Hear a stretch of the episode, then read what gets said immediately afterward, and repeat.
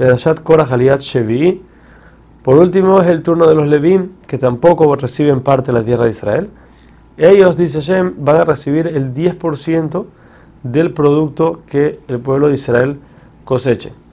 De este 10% que ellos reciben, ellos mismos tienen que dar de eso un 10% al Cohen.